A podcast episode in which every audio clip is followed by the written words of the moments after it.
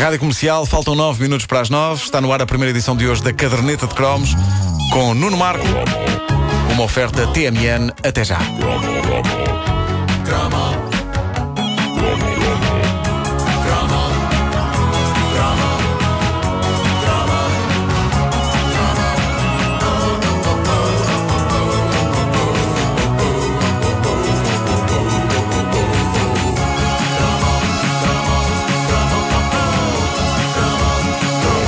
Os anos 80 foram os anos do Skylab. Uma simples palavra que chegou para suscitar uma explosão mental de entusiasmo e terror em toda a gente. Mas havia um fascínio à volta dessa famosa estação espacial. Tanto assim que até houve uma discoteca chamada Skylab. Skylab, é verdade. Mas há, quem diga que, foi, que era aqui da artilharia 1. Aqui, Aqui, perto de. de... Era não aqui ao pé. Houve, houve alguém, eu também não, eu não tinha a mínima ideia de que, de que fosse aqui, possivelmente não é, mas eh, houve um ouvinte ou uma ouvinte nossa que deixou no Facebook a dizer Skylab, isso não era o nome de uma discoteca chunga, que era na, na artilharia 1. Bem, eu sinceramente eh, eh, não sei. Eh, a- a bem dizer, eu acho que Skylab é um nome péssimo para dar a um negócio. Eh, que se quer próspero, porque afinal de contas o Skylab foi uma coisa que se desintegrou em pedaços. Pedaços esses que caíram alegremente sobre o planeta, provocando uma verdadeira lutaria de pânico. Ninguém sabia se eh, não iria levar com um pedaço do Skylab na tola e um pedaço de uma estação espacial vindo lá de cima a todo o gás. Era coisa para certamente abrir um valente lenho numa testa. Pelo menos. O Skylab foi lançado para o espaço em 14 de maio de 1973. Era uma coisa super espetacular. Era uma oficina, um laboratório, um observatório solar, um restaurante, um spa, estacionamento para 500 viaturas. Não, esperem, não. Não era nada disso para Entusiasmei-me esta última parte. Não. Ah, não, o Skylab era mesmo só uma estação espacial para fazer experiências científicas. Nada de mais, coisa pouca. Exato. Há tantas. Mas na, na, Bom, na mas, altura ah, era aquilo parecia. Era o espaço 1999. Era Ia incrível. O acontecer. próprio nome Skylab. Sim, era uma o nome de coisa- um filme. Ah, a verdade é que toda a gente estava mais ou menos esquecida que o Skylab andava lá pelo espaço até 1979. Ele voltou a ser notícia nessa altura pelas piores razões. Estava a NASA a planear voltar ao Skylab para fazer umas obras ah, e recolocar a estação espacial no seu devido lugar. Fazer uma remodelação, não é? Aquilo estava feio já. Exato. Era preciso fazer um. um- Tinha infiltrações porque o espaço é úmido, tem era muita preciso- umidade. era- Querido, mudei o Skylab. Sim, querido mudei de Skylab, sim. Bem, isso era um programa de televisão tão bom. Ah, e lembro-me que eh, para muita gente era quase o fim do mundo. As notícias não falavam de outra coisa, falava-se na possibilidade de pedaços do Skylab caírem nos mais diversos locais da Terra e provocarem severos danos. Era um bocado a velha teoria do Asterix, não é? O céu parecia que dessa vez ia mesmo cair-nos em cima da cabeça. Em 79 era um dos assuntos de conversa preferidos em todo o mundo, incluindo Portugal. Eu acho que secretamente nós desejávamos que a maior parte do Skylab caísse aqui, embora não tivéssemos tido direito a nada, como sempre. No fundo é o velho síndrome do Festival da Canção. Exato. São A malta- sempre os outros. A malta vai lá, Sempre- mas nunca ganha. Sempre os outros ganham as coisas. Incrível. Cai, se cai, mas não caiu nada. É verdade, aqui nada. Mas havia uma Skylabomania. uh, uma Skylabomania. Para, para terem uma ideia, o jornal americano San Francisco Examiner chegou a oferecer 10 mil dólares à primeira pessoa a levar à sede do jornal um pedaço do Skylab. E houve um miúdo de 17 anos que ganhou. Incrível. Mas, mas levou mesmo um pedaço do. do- Levou um pedaço do Skylab, provou-se a autenticidade, aquilo caiu-lhe no quintal e, e pronto, e ele ganhou 10 mil dólares. Muito bom. Outro jornal, o Chronicle, subiu a parada para 200 mil dólares à primeira pessoa a aparecer na redação deles, provando que tinha sofrido um dano, fosse ele qual fosse, provocado pela queda de um pedaço do Skylab. Acho que apareceu lá um indivíduo sem cabeça. Vinha buscar o meu prémio, disse ele. Com a cabeça debaixo do braço, claro. Eh, Olha, confirma-se. Skylab era uma discoteca por baixo de um restaurante italiano que nós gostamos muito ali na artilharia. Sim, 1. gostamos uh, ah, pronto, pronto. Mas já não existe.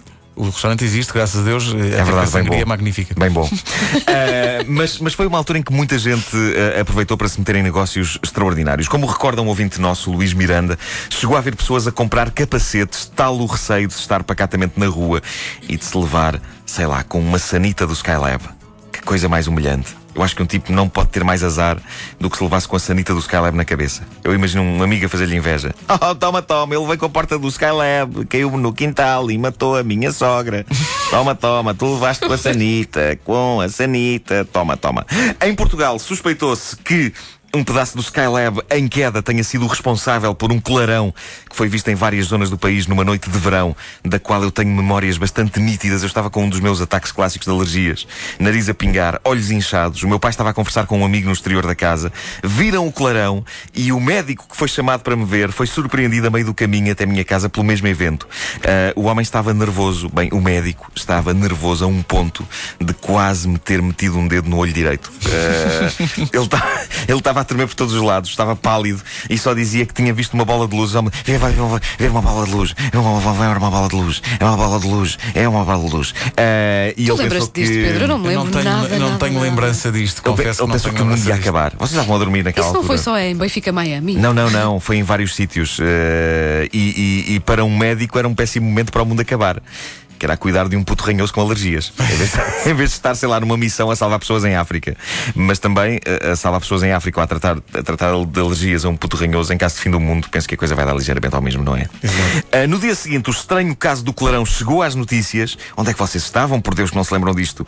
Mas não tenho a certeza se ficou oficialmente confirmado. Acho que não. Não, não ninguém conseguiu provar que se tratava de um braço do Skylab ou outra coisa qualquer. Eu sei que me lembro de um noticiário matinal no dia seguinte em que funcionários do aeroporto de Lisboa falavam sobre a estranha luz. Eu fiz uma sondagem junto dos nossos ouvintes. Eh, ela trouxe memórias dessa famosa noite em que se julgava que Portugal tinha tido direito a um pedaço do Skylab.